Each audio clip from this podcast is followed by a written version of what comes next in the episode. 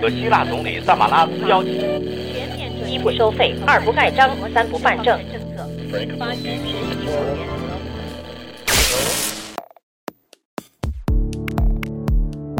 新闻不都是冰冷的，故事不都是虚假的。故事新闻用故事温暖新闻。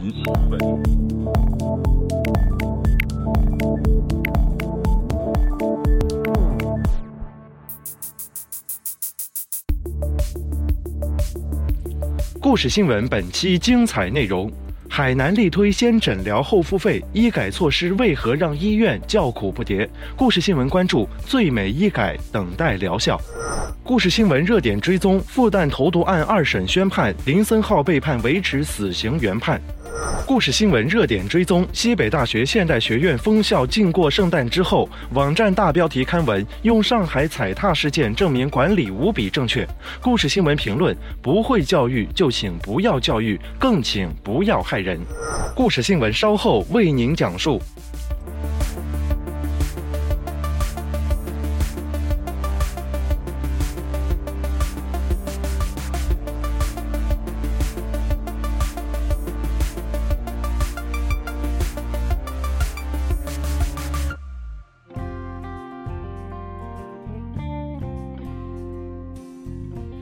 办公室靠墙的桌子上放着一摞空白的住院治疗费用延期或分期还款协议书。一想到要把病人送回家后还要再去追账，周艳玲有些感慨：这过的什么日子呀？周艳玲是海南省海口市人民医院医保办副主任，也是先诊疗后付费政策院方试点小组的协调人之一。二零一四年十一月二十号，海南省卫计委联合省人社厅、财政厅、民政厅等部门发文，要求自二零一四年十二月一号起，全省五百多家公立医疗机构全面推行先诊疗后付费。在官方愿景中，这种一站式结算的支付方式简化了就诊流程，节省了就诊时间，能在一定程度上缓解看病难问题，减少医患矛盾。目前，全国已有二十多个省份试点这项政策。二零一三年，原卫生部有关人士公开表示，目前社会征信体系尚不完善，医保水平也有待提高，这一项政策短期内无法全国推广。在接受南方周末的记者采访的时候，周艳玲正好接到一位患者打来的投诉电话，质问他为什么海口市人民医院没有全部推行先诊疗后付费？如果全部放开，就亏死了呀！周艳玲很无奈。根据试行方案，三无病人，也就是无姓名和居住地等身份证明、无责任承担机构或人员、无抢救治疗费用的病人，他们的紧急救治费用可以向海南省卫计委申请应急救助基金补助。但是，直到现在，因为审批环节复杂，这笔补偿费用还没有拨付给医院。逃费问题，廖静乐最担心。廖金乐是海南省卫计委医政处主任科员，南方医科大学公共卫生政策专业博士毕业，长达三千多字的海南省公立医疗机构推行先诊疗后付费服务模式实施方案试行，主要由他拟定初稿。我们实际上是站在巨人肩膀上完成的，他说。二零一四年四月，他和省厅领导一起到青海省调研。二零一二年九月起，青海省率先推行先住院后结算服务模式。该省卫计委医政医管局局长毕玉华说：“这项政策运行的比较流畅，至今没有出现过恶意逃费的现象。”回来后，廖金乐就着手草拟方案。最初的内容以及名称都是以青海省为范本。在草案中，患者可以用医保证或身份证替代押金，先接受救治，最后一起缴清费用。这与海南省一些大型公立医院的做法不谋而合。二零一三年开始，海南省妇幼保健院在产科开展先治疗后付费之后，海口市人民医院等五家市属医院也陆续参与了进来。二零一四年八月，海南省政府下发的县级公立医院改革文件中，先住院后结算被列为支付方式改革的重要内容。二零一四年九月的一天，海南省卫计委召集十几家公立医院以及相关厅委，听取六家医院的情况汇报，并就方案初稿进行头脑风暴。这次会议直到下午五点半才结束，持续了近三个小时。之后，方案做了大幅修改，原本只在县级医院推行，一下子推广到了全省所有公立医疗机构，名称也从先住院后结算改做了先诊疗后付费。这也许会是个亮点，廖金乐说。三个月后，记者在海口市卫生局试点总结中看到。他们认为，实行先诊疗后付费诊疗服务模式，最主要的问题就是要防范患者逃费，医保资金及时到位，只有这样才能确保医院的正常运行。在那次会议中，作为吃螃蟹者，海口市人民医院院长白志明表示，在大医院里，病情较重的病人如果多个科室联合救治，费用一下子就上去了，他们心里没有底，这一类病人的费用该怎么办？但在海南省人民医院有过二十多年院长经验的海南省卫计委副主任吴明并不这样认为，欠费问题一直都存在，大医院不能因此而畏难。在吴明看来，已基本做到医保全覆盖的海南，加之有中央财政的应急救助基金兜底，院方不用过于担心欠费问题。海南省卫计委医政处处长李月坚则认为，先诊疗后付费挑战的是公民道德底线。但是我们的初衷还是想方便老百姓。先吃螃蟹的海口市人民医院打目前打算先在乳腺、甲状腺外科和急诊两个科室实行新政策。我们只能上有政策，下有对策了。周艳玲说。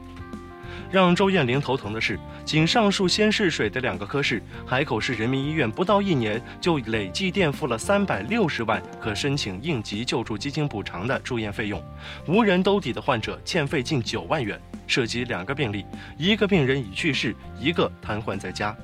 追缴责任落在了医务人员身上。周艳玲说：“我们把病人送回家，还要去追债。”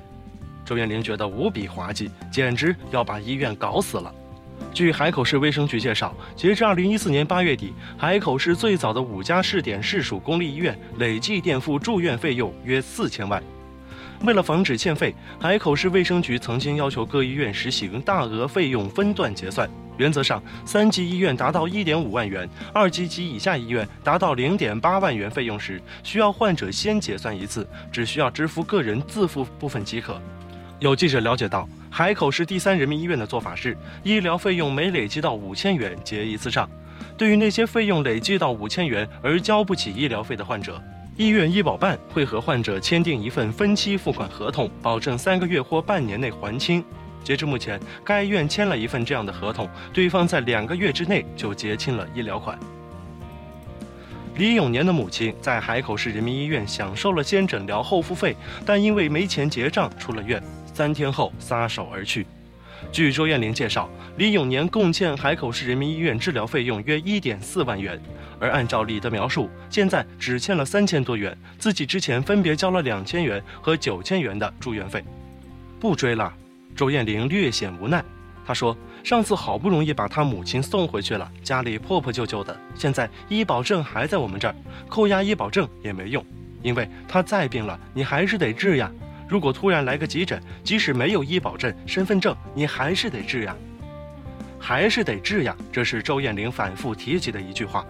而让海口市人民医院心胸外科主任医师白树堂郁闷的一次是，在实行该项政策之前，为了不耽误病情，他为一位患者先做了心脏修复手术，但最后患者跑单了，几万元的手术费用只能由科室自己承担。不仅工资受影响，我的奖金也没了，让我们医生不止流汗，还流泪。白树堂说：“他们这样的科室手术风险大，很多家属一开始就不会把押金交够，治好了才给，一旦没治好就不给了。”方案中的医保黑名单制度的效用也让周艳玲感到怀疑。按照方案，病人医疗费用未结清或者恶意拖欠住院费用的，今后将不再享受医保新农合政策，医院还可以向法院起诉。此前，周艳玲和同事们还遇到过一位患有子宫肌瘤的病人，由于出血多造成贫血，来医院时没有身份证、姓名、年龄、住在哪里，他都不回答。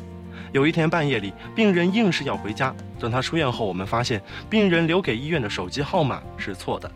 可以让周艳玲感到意外的是，第二天这一位女病人又来继续住院。她说：“以前没有这个政策，不是需要马上救命的，还可以拦。现在有了这个政策，你拦不住。”他说：“海口市第三人民医院目前还有七例欠费，医保办主任李新植感到为难。他说：“欠债者家里确实有困难，就没有再继续追讨。”万宁市人民医院医保办主任李志雄则告诉记者：“半个多月以来，有四百多人享受这一政策，但是他也担心欠费的问题。很多病人来自农村，如果一下子搞起来，肯定会很麻烦。这些情况都在廖金乐的意料之中。”一刀切下去不一定是好政策，有的科室做不了，可以慢一点。以政府文件强制性要求全省范围内推广先诊疗后付费，主管部门决心很大，负责落实的医院却心态复杂。有记者实地采访发现，除了海口市人民医院之外，最早试点的其他几家医院也没有将先诊疗后付费完全推及到所有住院病房。从数据来看，后付费的就诊患者并不多。海口市妇幼保健院办公室工作人员说，该院自2014年6月全面推开至今，享受先诊疗后付费的住院患者仅占全院的百分之三，住个三四天院，钱也花不多。很多人嫌办手续的过程麻烦，还要交身份证、医保卡。海口市卫生局回复称，十二月一号以后，有的医院已经在全院推开，有的医院持观望态度。三亚、万宁、五指山、文昌等四市县卫生局均回复，已经接到省里的文件，下发给各个医疗机构，但是具体实施效果并不清楚。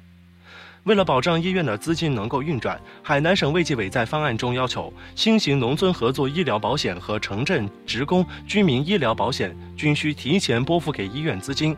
民政部门也需要提前预拨低保救助金。海南省卫计委农村卫生管理处处长潘文丽说，每年他们都会在第一个月先付给医院一些资金，用于垫付报销费用。等下个月报销结账，医院拿到报销资金后，之前我们预付给他的钱就可以转到下个月来继续用。而对城镇职工居民医疗保险，海南省人力资源和社会保障厅社会保险二处副处长说，在此之前，该厅都会根据上一年城镇医疗保险的报销总额，按照一定比例拨付给院方。民政救助方面，海南省民政厅社会救助局局长杨小刚建议删除民政部门对定点医疗机构按月提前拨付医保患者救助金。他解释，海南省民政部门已经在民政部门下属医院和县立医院建立了一站式结算模式，也就是说，符合救助条件的患者在看病时，民政救助金可以直接到位，不用患者自己先垫付。医保报销后，我们民政来兜底，不存在提前预拨的问题。在杨小刚看来，如何划分预拨，谁多谁少，都存在执行上的困难。以上三个部门的做法和改革之前的差别不大，在省财政方面也没有预算或者针对医院欠费的应急预案，这让廖金乐很无奈。希望财政给我们保障，但财政不会给我们保障。海南省卫计委副主任吴明比较乐观，今年中央财政拨付了应急医疗救助基金，他说这就可以解决医院最担心的事，逃费了还有政府兜底。但他也提出，目前审批程序过于复杂，导致资金无法及时到位。据廖金乐介绍，海南省每年有一千万应急救助资金，不太可能补上医院所有的欠费缺口，只能说多了一个途径来支付欠费，不能完全解决这个问题。让群众少病不病，病有所医，是中国医改的最终目标。国家卫计委基层卫生司有关人士表示。少数地区出现过急诊或急危病人住院后因不能及时交纳押金而延误诊治或者发生纠纷的现象，而最极端的则是见死不救的案例。这种现象最近几年在媒体上已经比较少见。患者高兴，海口市中医院院长方丽认为，先诊疗后付费是最美的医改。他所在的医院在收费处主动告诉来就诊的病人，有这么个新的好政策。但是，先诊疗后付费推行不过半个月，廖锦乐又发现了一个新问题：老百姓对这项便民政策并不感冒。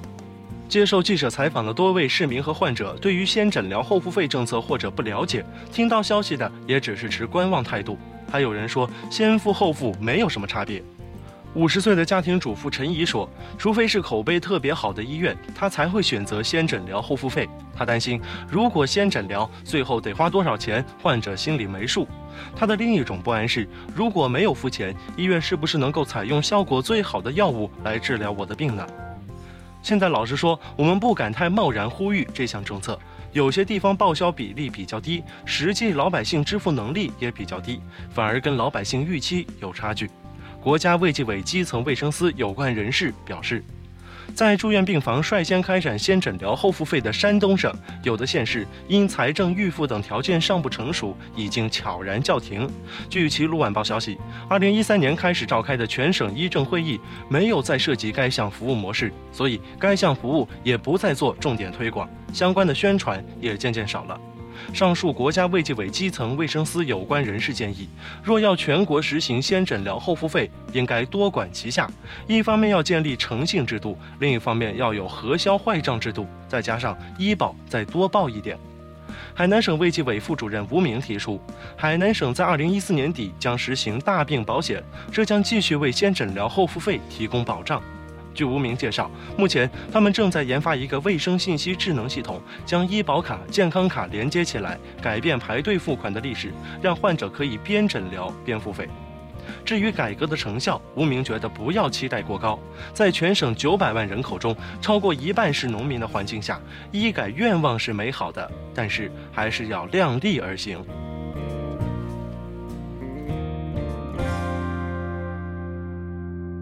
故事新闻热点追踪。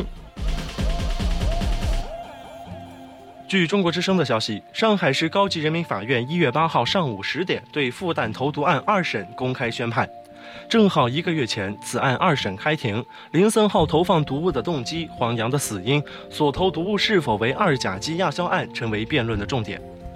一月八号，本案终于尘埃落定。上海市高级人民法院认为，二审林森浩的上诉理由不成立，驳回上诉，维持原判，判处林森浩死刑，报最高人民法院核准。一月八号宣判的消息是五号前对外宣布的。接到宣判通知前，有记者采访了黄洋的父亲黄国强。黄国强表示，在二审开庭以后，就一直在家中等待消息。目前最大的心愿就是希望能够维持原判，早点走出这段折磨黄家人近两年的伤痛。据记者了解，事发到现在，黄国强夫妻俩多次往返上海，这对年迈的老人身体也大不如前，都因病服药，一直支撑他们的就是为了儿子讨回公道的信念。相对于黄家人的等待，犯罪嫌疑人林森浩的父亲则有些忐忑。在当天进入上海市高级人民法院门口时，他与他的律师都一言不发，不接受记者的采访。就在一月前，复旦投毒案在上海市高级人民法院二审开庭审理。庭审中，林森浩投放毒物的动机、黄洋的死因、投毒物是否为二甲基亚硝胺，都成为辩论的焦点。在当天的宣判结果中，这些都被上海市高级人民法院认为事实不清、证据不足，一一否定。此前，在一审当中，被告人林森浩因犯故意杀人罪被判处死刑，剥夺政治权利终身。在当天的庭审结果是，上海市高级人民法院认为上诉理由不通过，驳回上诉，维持原判。中国的法律体系是二审终身制，所以这次的结果也将是最终结果。接下来将报请最高人民法院予以核准。故事新闻，用故事温暖新闻。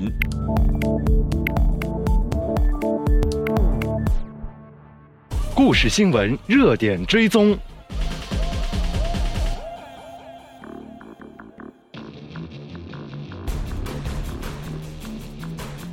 在上周的节目中，我们关注了在2014年平安夜，西北大学现代学院封闭校门，没有让学生走上街头狂欢，而是组织学生观看中华传统文化宣传片。此举引发热议。一月二号，上海外滩踩踏事故头七未过，这所学校在官网发布题为《上海踩踏事故惨剧，不幸证明我院对节日管理无比正确》的文章，再一次引发众多网友指责。这篇题为《上海节日踩踏惨剧，不幸证明我院对节日管理无比正确》的文章，于一月二号发表在西北大学现代学院的官网上，落款为西北大学现代学院团委文化工作办公室。文章写道。此次惨剧的发生再次引起全国性的媒体讨论。由于我院对平安夜管理的新闻事件刚刚过去，一些媒体对上海踩踏事件的评论自然也联系上了我院。有网友直接这样假设：如果上海事件发生在西安，如果西安事件发生在平安夜，如果西安平安夜发生踩踏事件后有大学生遇难，现代学院管理平安夜的本次舆论事件价值就更加凸显出来了。文章还表示，哪一个生活着数十万大学生的城市没有临到杨节时青年人的无厘头痴迷与狂欢？可以说，死神已经在许多城市徘徊了多年，终于在2015年的上海元旦夜找到了现身的机会。五号上午，在该校官网首页上已经看不到这篇文章。五号下午，《新京报》就派出了记者来到该学院进行采访。由于学校封闭式管理，没有办法进入学院。这所学校长期从周日晚上到下周五中午，除非特殊情况，学生不能出校门。另外，二零一四年平安夜，学院组织学生看中华文化宣传片，由于媒体的报道引发社会各界争论。二零一四年十二月二十六号，该校以关于我院同学过平安夜的郑重说明为题，发表文章对此事予以回应。一月二号，学校结合上海踩踏事件，第二次发文解释平安夜封校行为，不料引起轩然大波。五号下午晚些时候，西北大学现代学院通过学校官方微博回应称，题目“上海节日踩踏惨剧不幸证明我院对节日管理无比正确”其实是原文章的副标题，主题为向上海节日踩踏事件中遇难同胞表示深切哀悼，向受伤同胞深切慰问。因为太长，网站技术人员自行采用副题，但是网站采用黑底白字形式，也是哀兹遇难者。而学院宣传部门回应称，网站撤稿并非认为言论有问题，而是有不法分子攻击网站，致使网站无法正常运行，影响学生期末查询考试信息。据报道。上海外滩陈毅广场踩踏事件的三十六名死亡名单中有复旦大学、华东师范大学、华东政法大学等高校学生。西北大学现代学院于是把惨剧发生的原因归结为学校管理问题，是由于中国的流行舆论场大都主张学校对学生的管理应当大撒手。对此，该校总结说：“让我院同学的家长，让关心我院发展的朋友，让关注中国教育事业的认识，可以欣慰的是，在中国，在西安，在现代学院，我们的办学团队一直希望破除这种对同学不负责任的大撒手的常规办学。”华商报报道称，有关现代学院实行封闭管理，受访家长均表示这样很好，很放心。在中国式家长不懂放手的大环境下，现代学院的一番平安夜里给学生真平安，让广大家长心中踏实与安宁的宣言，无疑给牵挂孩子的父母们打了一针镇定剂。据了解，生源是民办学校的生命线，招生工作直接关系着一所民办学校的生存与发展，而广告依然是吸引生源的基本手段。家长踏实了，何愁没有生源？对此，有网友评论说。民办学校本应展现出教学理念上的活力，不成想活力全用在做广告上了。无比正确的言论言犹在耳。在一月五号上午十点四十分左右，该校官网已将这份声明删除。尽管这份声明瞬间隐遁，但是舆论的轩然大波却没有因此停歇。对其无比正确的声明，四川新闻网发表评论称：“别人出事就证明自己是正确的，而且还嫌不够解恨，再加上无比。”真是无比的荒唐。荆楚网并不认同现代学院宣传的封校管理，称其方法虽好，但与养猪何异？西北大学现代学院的神类推也引发网友不满。有网友评论道：“哈尔滨大火凸显你们学院无比正确。”慈禧太后表示：“泰坦尼克号事件证明了大清朝不搞洋机器、洋工业的无比正确。”新京报认为，证明自己无比正确的做法确实无比荒唐。此外，作为现代学院，盲目抵制杨姐也属不妥。相信教育者应该明白“封堵不如疏导，禁止不如引导”的道理。长江日报评论员认为，只要有起码的常识，都能判断得出，学生出校过圣诞与发生踩踏根本没有必然联系。简单把公共秩序管理出问题归为人流量增加，甚至直接推到学生出校门欢庆这个层面，经不住任何逻辑推敲，是偷换概念和主题的极不负责任行为。这样的说法本身也不利于真相探寻与问责落实。西北大学现代学院上演的其实就是一次带血的舆论公关。为了证明自身行为的正当性，为了借热点事件来洗脱身上污名，这家学院不尊重生命，不顾及死难者家属的感受，不遵守评论伦理，这种行为是极其恶劣的。毕竟要有起码的公共精神，要懂得对人性情感有起码的敬畏。这是极其恶劣的舆论公关，这一个所谓的现代学院却没有将开放、自由、人文、人性这些现代价值元素植入进来，反而完全生活在一个封闭愚昧的四角天空下。这种情形才是真正的没文化，真可怕。舆论有必要好好给这所学院上堂课，让他们知道不尊重时代价值元素的所谓传统是多么可笑，不敬畏人性与权力的管理行为是多么的冷血。南方周末评论员戴志勇也大呼：“好一个无比正确！”他很好奇，西北大学现代学院封校组织学生观看孔子等传统文化宣传片究竟长什么样。倘若学生们不仅没从宣传片中体会到什么孔颜乐处，反而对被禁止过圣诞心生不满，这简直是必然的，岂非辜负了现代学院青年导师们的一片苦心？他认为，就算封校仅仅是学院有权力太任性的问题，但以上海踩踏惨剧不幸来证明管理无比正确，恐怕难脱违背基本人道与人心的嫌疑。网络截图显示，在用惨剧来不幸证明自己的无比正确时，现代学院也用黑体字来表示对死者深切的哀悼，内容对伤者表示深情的慰问。只不过，这种哀悼和慰问最终都服务于证明自己的无比正确。在该证明发布之时，死难者头七未过。孔子若从现代学院播放的宣传片中再生，会承认这是在弘扬传统文化吗？仁而不仁，如宣传何？现代学院这篇奇文，青年人已经对西方洋节形成了毫无理性的迷恋，过节的方式也是毫无目的的游荡与无厘头的狂欢，痛心疾首的情态跃然网上。但是青年人恐怕会对这种粗暴的判定敬谢不敏。更何况，如果发生踩踏惨剧，就证明封校无比正确。那么，二零零四年元宵节北京密云踩踏事件，三十七人死亡，岂不是要封校禁过元宵？对于此事，故事新闻也有看法。圣诞节又称耶诞节，译名为基督弥撒，西方传统节日，也是基督教的宗教节日。在每年十二月二十五号，弥撒是教会的一种礼拜仪式。圣诞节也是西方世界以及其他很多地区的公开假日，比如说在我国的香港、澳门，在亚洲的马来西亚和新加坡。就我所知，很多原本有晚课的高校，就为了基督教的学生而专门开辟圣诞假期。从节日本身来说，一个宗教节日何以成为西北大学现代学院口中所谓的媚俗西方洋节呢？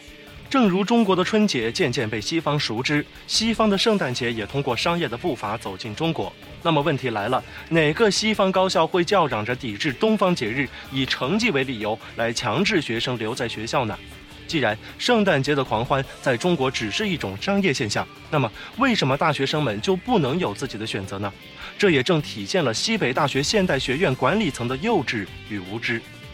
回到教育话题，如果说中国很多中学都会采取对学生严加管制的方法，让孩子诚心学习，来保证高考成绩是正常的，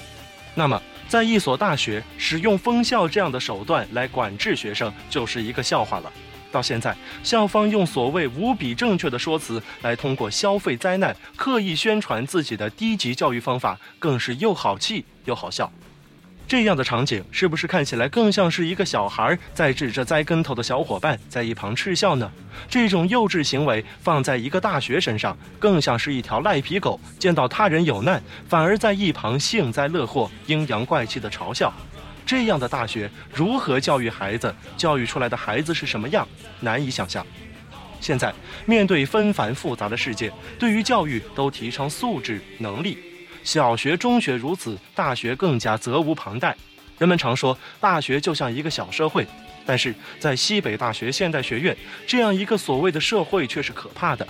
在牢笼里的教育，充其量也就是学会了怎么考试，一时把孩子们拦住了，安全了。如何保证走出校门的毕业生能够应付社会的挑战呢？狭义一点，走出校门的毕业生就不会碰到拥挤的公众场所吗？大学对学生的管理不能大撒手，更不能不撒手。走进大学的大多数都已经是成年人，正如西北大学现代学院的一位学生家长所说：“孩子今年都已经大三了，过不过这个圣诞节，应该有选择的能力了。”成年人对自己的行为已经有认知能力，还把他们当成孩子来看，这样看来，走出这所学校校门的也只是孩子而已。在我们的角度看来，西北大学现代学院的教育方法是低级的，羊圈式的教育方法谁不会？但是在家长们希望学生安全的本心的支持下，这所学校自甘堕落了。最低级的教育方法被拿来反复宣传、高调使用，这样的大学教育就是一个悲剧。如果这所学校不改变，面对的也必然是淘汰。现在，对于西北大学现代学院这样的大学，我们只能说：不会教育就请不要教育，更请不要害人。最后，我们还是用南方周末评论员戴志勇的话来结束这个话题：百年来。传统文化被严重污名化，包含国人生存节奏与生存意义的节日体系破损不堪，这些都是事实。但是，用这种行动和语言的双重粗暴来弘扬传统，岂非南辕北辙？我们的确需要一场伟大的文艺复兴来阐释中国的自由传统，为中国人寻找安身立命的意义体系。但这样的目的，如果都靠这种任性的强制与强辩，恐怕只能断送益阳来复的局面。其实，在街头随意问一个人：“你会过圣诞节吗？”答案不一定。再问：“你会过春节吗？”当然，对非基督徒而言，圣诞节只是一个随着中西交通而来的普通节日，春节确实蕴含着中国人的生活信仰。相信中华文明内生的光明，手握大权的人不要去破坏它，纠正那些明显歧视和压抑传统文化的做法，让其在其他文明的交汇中自然生长就好。